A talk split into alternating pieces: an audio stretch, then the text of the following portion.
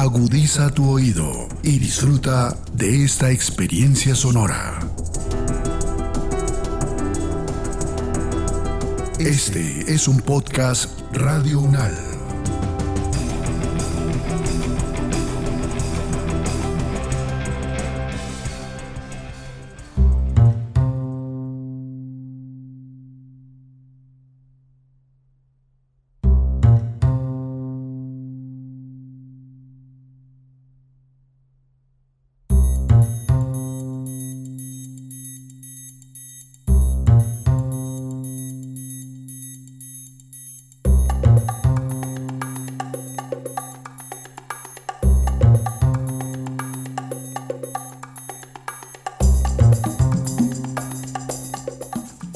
César, contame una cosa.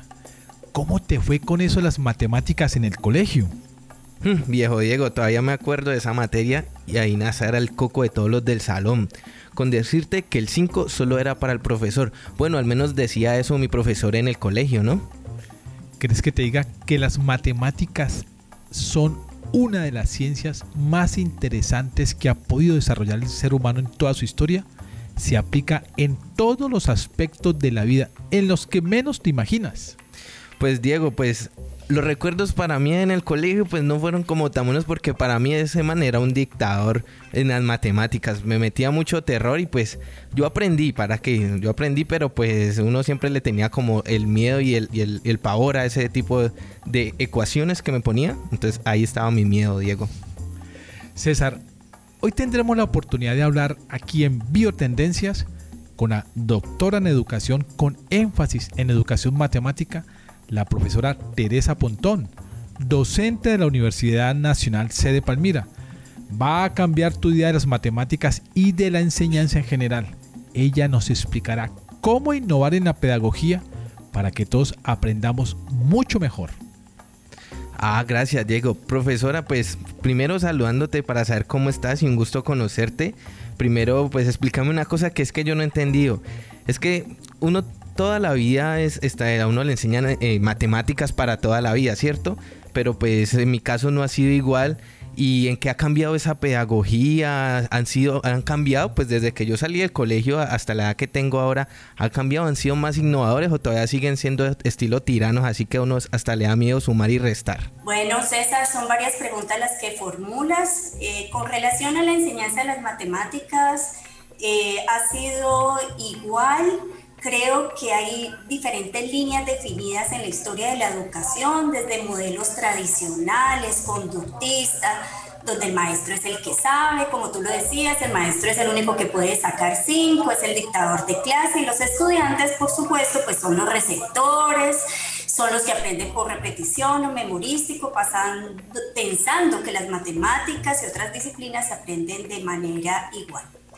Pero por el otro lado también está esa tendencia a considerar ese sujeto de la educación y la relación con el sujeto de la educación más pasiva, sin voz y ahora en lo virtual quizás sin rostro porque no prenden la cámara y yo no te puedo afirmar que eso ha sido siempre igual.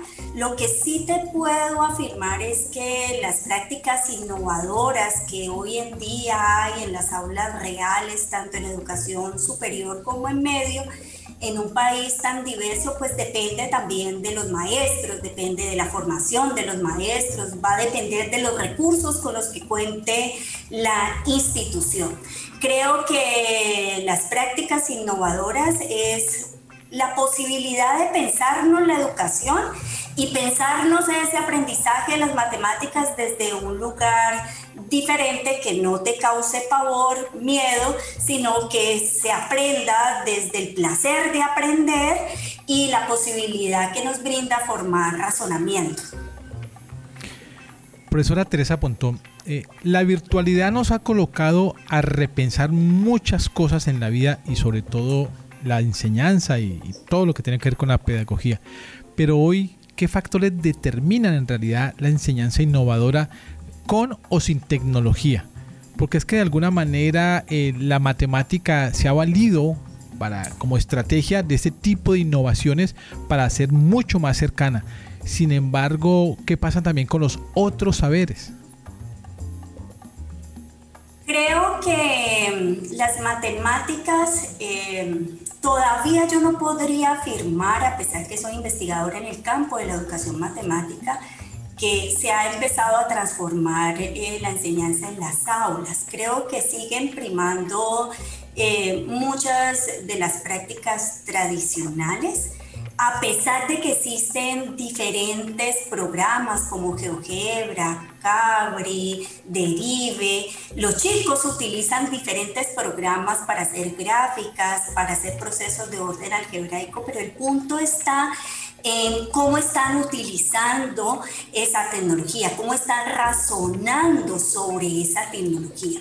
Las políticas educativas deben orientarse precisamente a la revisión para que nuestros estudiantes estén en condiciones de responder a los requerimientos del mundo global que habitamos. Y la tecnología, por supuesto, como tú lo dices, es una herramienta de aprendizaje, pero el, el, alumno tiene esos conocimientos desde diferentes campos y es importante empezar a involucrar en la en la actualidad eh, diferentes herramientas eh, tecnológicas o no que le permitan al estudiante acercarse, entender mejor. A nosotros cuando estudiamos, bueno, yo no incluyo a César, que veo que es muy joven, pero no teníamos la cantidad de videos la cantidad de simuladores para física, para química que hay actualmente. Creo que esos recursos multimodales ahora pueden, pueden perfectamente introducirse para razonar mejor sobre esos fenómenos propios de las ciencias y de las matemáticas.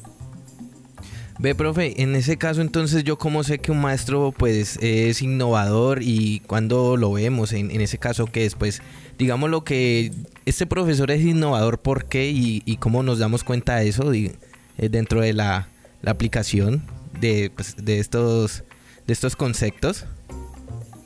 César, creo que es una pregunta muy importante la que tú me haces. El maestro innovador creo que es el que se cuestiona lo que hace el que es, el, que es capaz de ver y reconocer que sus estudiantes no le están entendiendo, el que es capaz de ver y reconocer que sus estudiantes no están avanzando y no se están apropiando, es más, se están haciendo al lado mientras usted avanza en unos procesos o contenidos, uno va viendo en la educación superior estudiantes que van dejando de asistir, estudiantes que están más pendientes de otras cosas, o en la virtualidad estudiantes que nunca participan. Ese maestro es el que yo puedo considerar un maestro bueno, un maestro innovador, un maestro que quizás tenga mejores preguntas y empiece a diseñar con unos propósitos muy claros eh, claramente que esto no es el desarrollo solo de contenido, sino pensar cómo yo formo eh, el pensamiento de esos estudiantes. Y para ello indiscutiblemente el maestro innovador tiene que reconocer que el campo de la educación es un campo de investigación que ya tiene muchos avances, teoría, eh, recursos, pero hay que acercar la teoría del campo de la educación en el campo de la educación matemática hay trabajos maravillosos sobre cómo enseñar el concepto de derivada, límite, sumar, restar. Entonces, es unir un poco la teoría y la práctica en el diseño y en la enseñanza. Creo que un maestro innovador es aquel que todo el tiempo se está innovando en su quehacer como maestro y está colocando a los chicos en un lugar más visible les está dando mayor voz, porque no es posible que yo sea innovador si yo no logro entender lo que tú has entendido, César, sobre lo que yo estoy explicando. Entonces creo que más que es el uso de la tecnología o lo innovador de la tecnología, es un maestro que se cuestiona lo que sabe y que se cuestiona para mejorar en la práctica. Pero profesora Teresa Pontón, le escucho y pienso en que de alguna manera innovar en las matemáticas, por lo menos en la pedagogía, puede de alguna manera enfrentarse a la sacralidad misma de una ciencia exacta como es la matemática. Podemos hablar de modelos de innovación enfrentándose precisamente al no poder tocar eso tan sagrado, tan milenario como son las matemáticas y y es posible decir que tenemos modelos disponibles para la educación superior, lo que nos compete aquí en la Universidad Nacional sede de Palmira? Eh, claro, Diego. Eh, primero, me gusta mucho lo que acabas de decir, porque partes de, de una premisa fundamental y es que las matemáticas particularmente no son accesibles por medio de los sentidos. Yo no les puedo mostrar a los chicos un objeto matemático, ni los pueden eh, por medio de sus sentidos ver o leer como pasa en la química o como pasa en las ciencias. Las matemáticas solo son posibles acceder a ellas a partir de representaciones. Eh, sea representaciones gráficas, sea simbólicas, numéricas, la recta numérica, lo figural.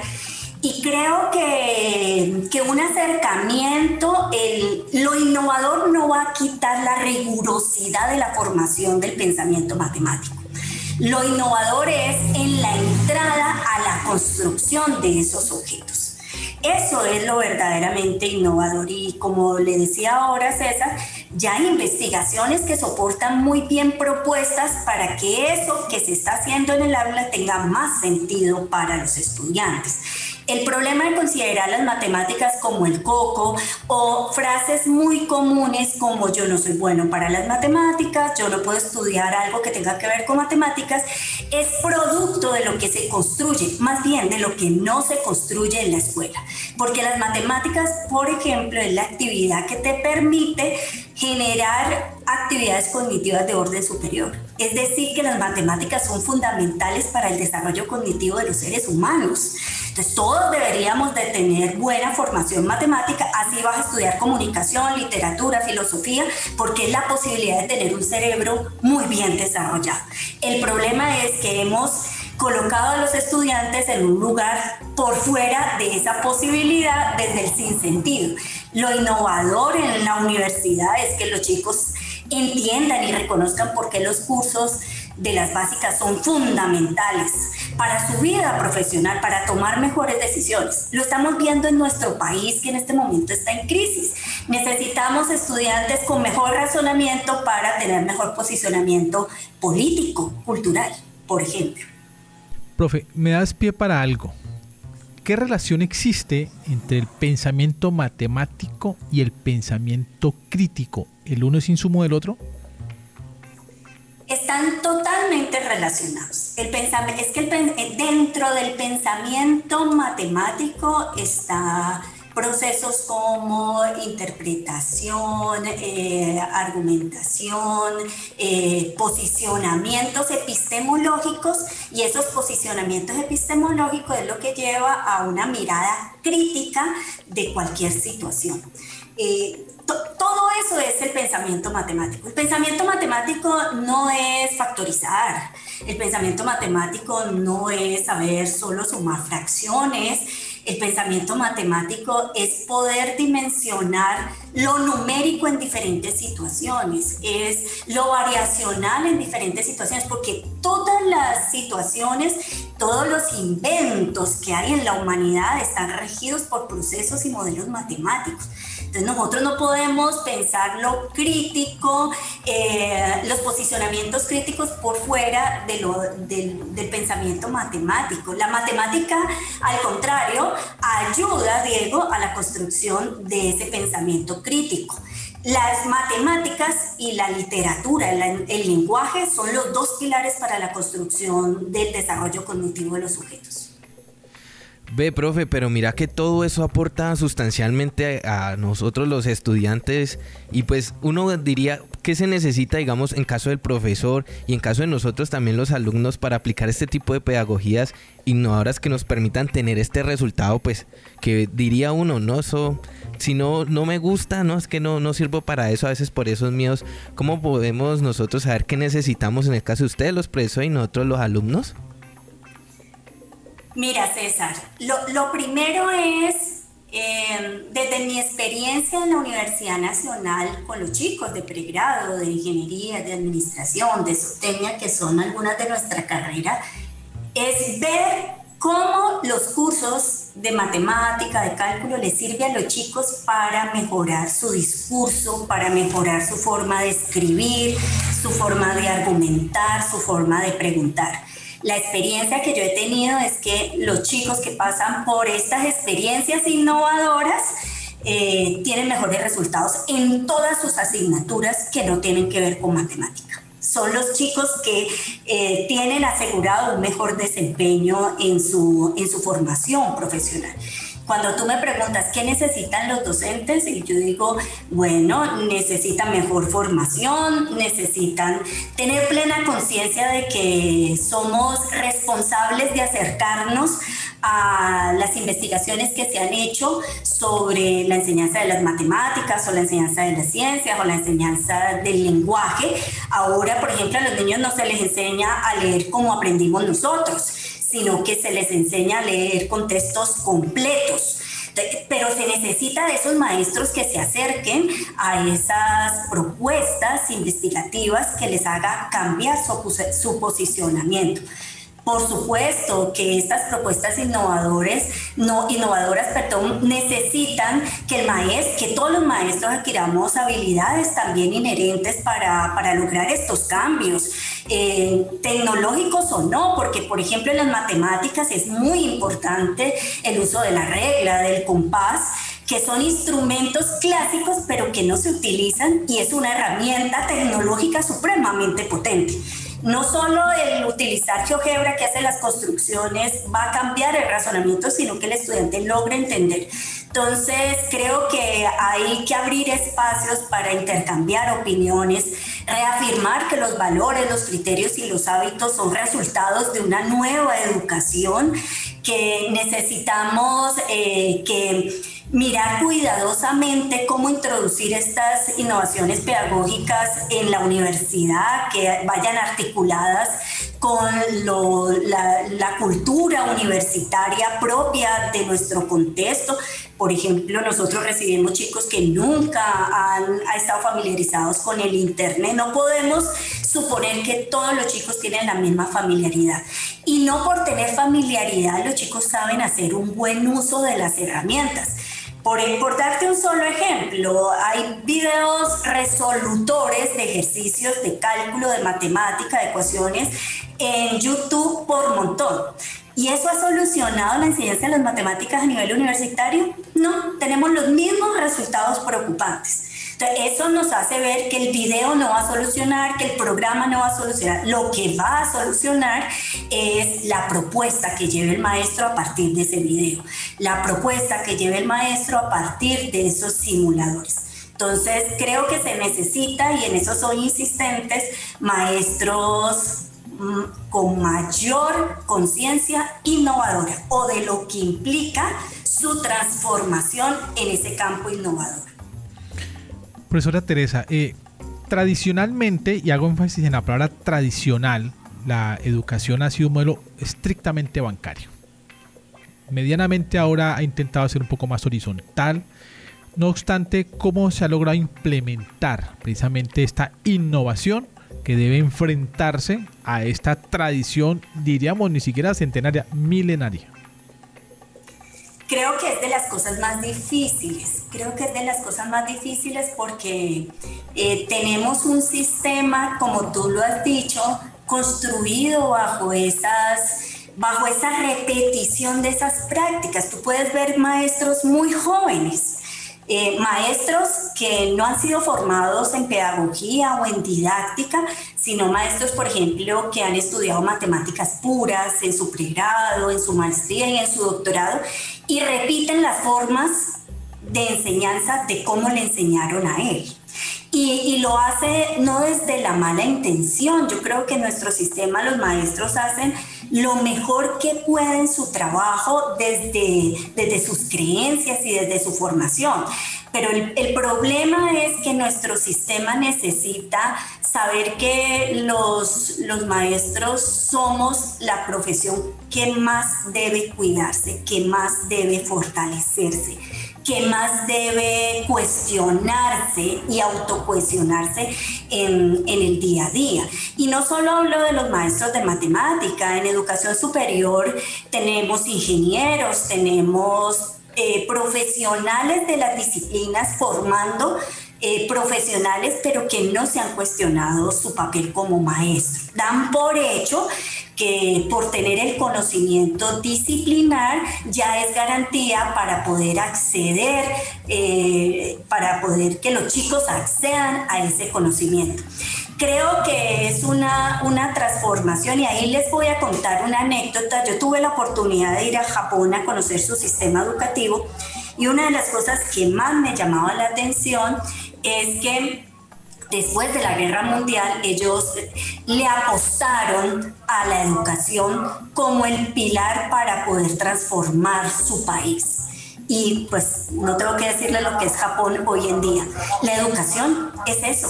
La formación del maestro para Japón es la tarea principal de todo el sistema educativo, de toda la sociedad, porque ellos saben que pueden competir con otras potencias en tanto su sistema educativo forme eh, chicos o profesionales con mayor capacidad de razonamiento.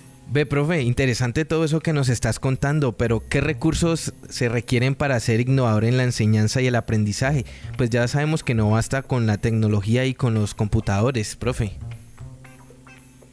Eh, creo, César, que los recursos que se requieren eh, son los recursos que los maestros determinen para el diseño de actividades que sean potentes, que sean innovadoras, eh, ahora hay muchas animaciones, hay videos, hay simuladores muy bien construidos que se pueden incorporar al aula de clase.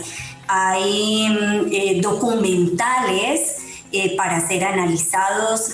hace poco vi en Netflix un documental sobre el mar y todos los daños ecológicos que se están haciendo alrededor y digo, ese es un material que debe llevarse al aula, pero no solo debe llevarse al aula, sino hacer un diseño de una actividad de aprendizaje muy clara que le permita a los estudiantes discutir, analizar eh, eh, alrededor de ese recurso. Creo que, el recurso a per se no es el que va a ayudar a mejorar eh, la enseñanza y el aprendizaje de las matemáticas. Creo fundamentalmente que es el diseño, la implementación y la evaluación que se haga de esa innovación tecnológica lo que va a permitir generar eh, o ver algún resultado en el proceso de aprendizaje muy importante es sostener la innovación. Eh, no solo es llevar unos recursos al aula, sino que esos recursos se hagan, se vuelvan parte del quehacer del estudiante. Y no solo estoy hablando de recursos tecnológicos en matemática, algo que no tiene fuerza en la escolaridad y no solo a nivel superior, es el uso de la regla, del compás, del transportador, que fueron el fundamento de la geometría euclidiana. Cuando tuve la oportunidad de ir a Japón, fui en el marco de un proyecto de nuevas tecnologías que se estaba introduciendo el uso de calculadoras en diferentes instituciones educativas. ¿Y sabes qué me llamó la atención? Que ningún colegio manejaba las calculadoras en Japón. Manejaban eh, el abaco, la regla, el compás. Y mi pregunta es, ¿y por qué no utilizan? Porque es un país altamente tecnológico pero en la educación, si ellos no lo saben llevar al aula, si no se han pensado muy bien cómo transformar conocimiento con esos recursos, todavía no lo implementan. Entonces la respuesta que me dieron era que, que no, que ellos tenían un sistema fundamentado en unos procesos y que eso les había funcionado para estar en punta en las pruebas internacionales y que ellos no introducían, sino que no introducían la tecnología en esos espacios donde todavía no estaban preparados para hacerlo. Entonces creo que cualquier uso de recursos requiere de un análisis por parte del maestro eh, para poder llevarlo al aula. Creo que ahora hay muchos cursos de inglés que los chicos pueden aprovechar, pero el curso por sí solo, a menos que sea un chico con un desarrollo de la autonomía, porque eso también se va construyendo. De manera que los estudiantes puede que no tengan más adelante un curso supremamente innovador, pero como ya han cimentado en ellos una autonomía, un pensamiento crítico, pues van a utilizar los recursos. Finalmente, profesora Teresa Pontón, conclusiones que quedan en esta charla supremamente interesante, yo diría fundamental para dos escenarios, el de los docentes y el de los alumnos. Las matemáticas o la matemática, para hablarlo en singular como ciencia, pues diríamos que es un basamento eh, eh, transversal para cualquier conocimiento y deberíamos de enamorarnos muchísimo más porque alguien dice respiramos matemática desde que nos levantamos hasta que nos acostamos, aún así como yo hayamos estudiado, estudiado comunicación social, ¿no le parece? Claro que sí, Diego, claro que sí. Yo lamento mucho, lamento mucho hace muy poco escuchar una de mis mejores alumnas que está estudiando ingeniería en nuestra sede me dijo, profe, eh, yo tuve una profesora, hice una encuesta para una conferencia que iba a dar y les pregunté que en qué se diferenciaba eso que yo hacía en el curso de cálculo con lo que ellos habían hecho en su escolaridad pasada. Y esa niña eh, me dijo, mi profesora me dijo, no vaya a estudiar nada de matemáticas que usted no va a poder. Eso me partió a mí el alma, como, como en pleno siglo XXI tenemos todavía profesores que piensan que las matemáticas son exclusivas. Las matemáticas son para todos, pero la forma de acceder a ello es la responsabilidad de nuestro sistema educativo.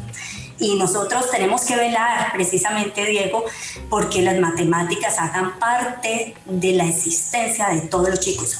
Vaya a estudiar o no una ingeniería, es la posibilidad de desarrollar su, su razonamiento y esa posibilidad debe tenerlo todos los sujetos. En, los currículos aparecen los cursos de matemática en el ciclo de fundamentación por algo.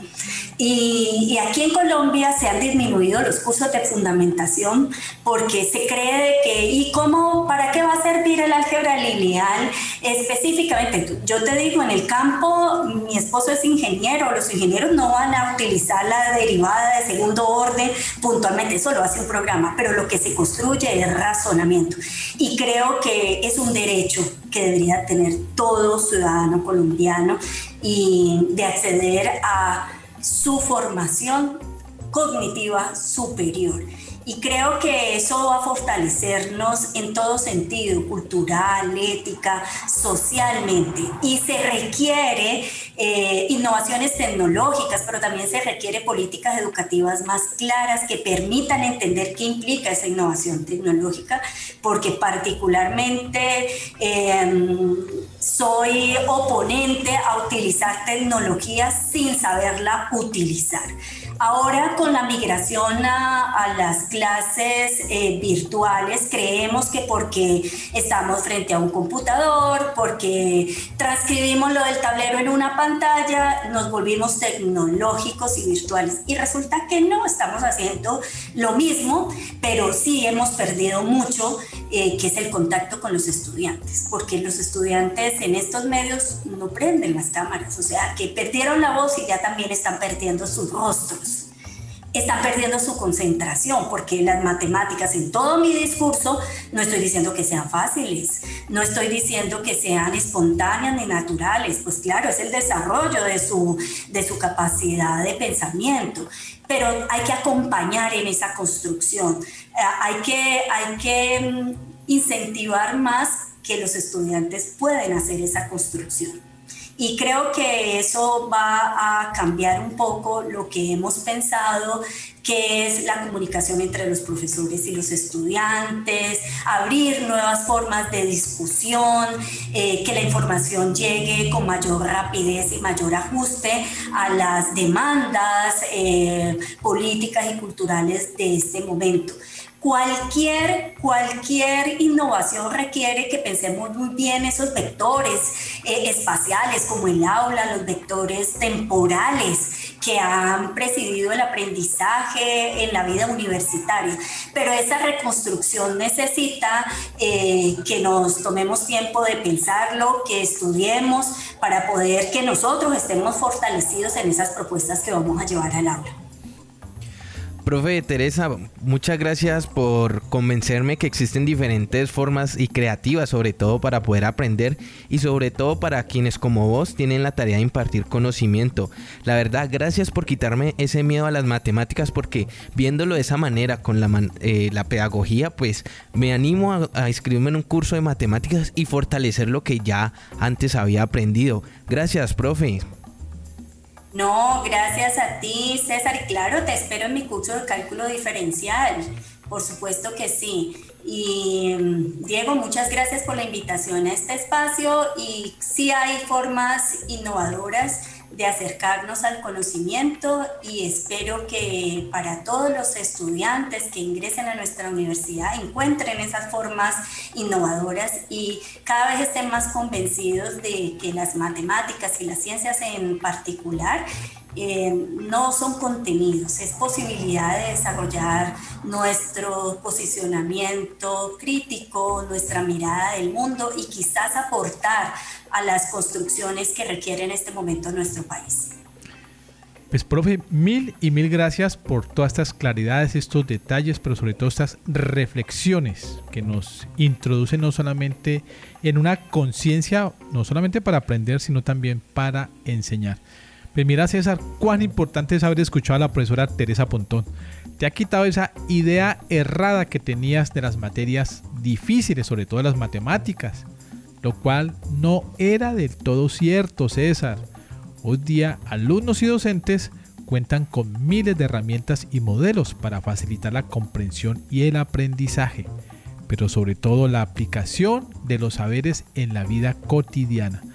Chao César, nos escuchamos en otro Biotendencias. Chao Diego, estamos hablando, eh, pero mire, contando y cantando.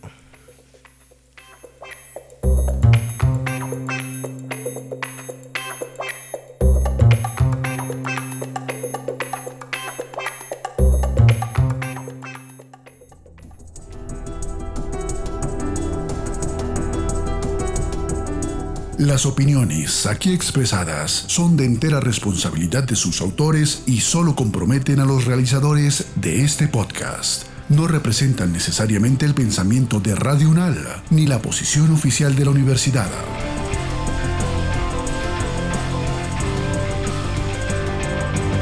Este y otros podcasts en nuestro sitio web podcastradio.unal.edu.co.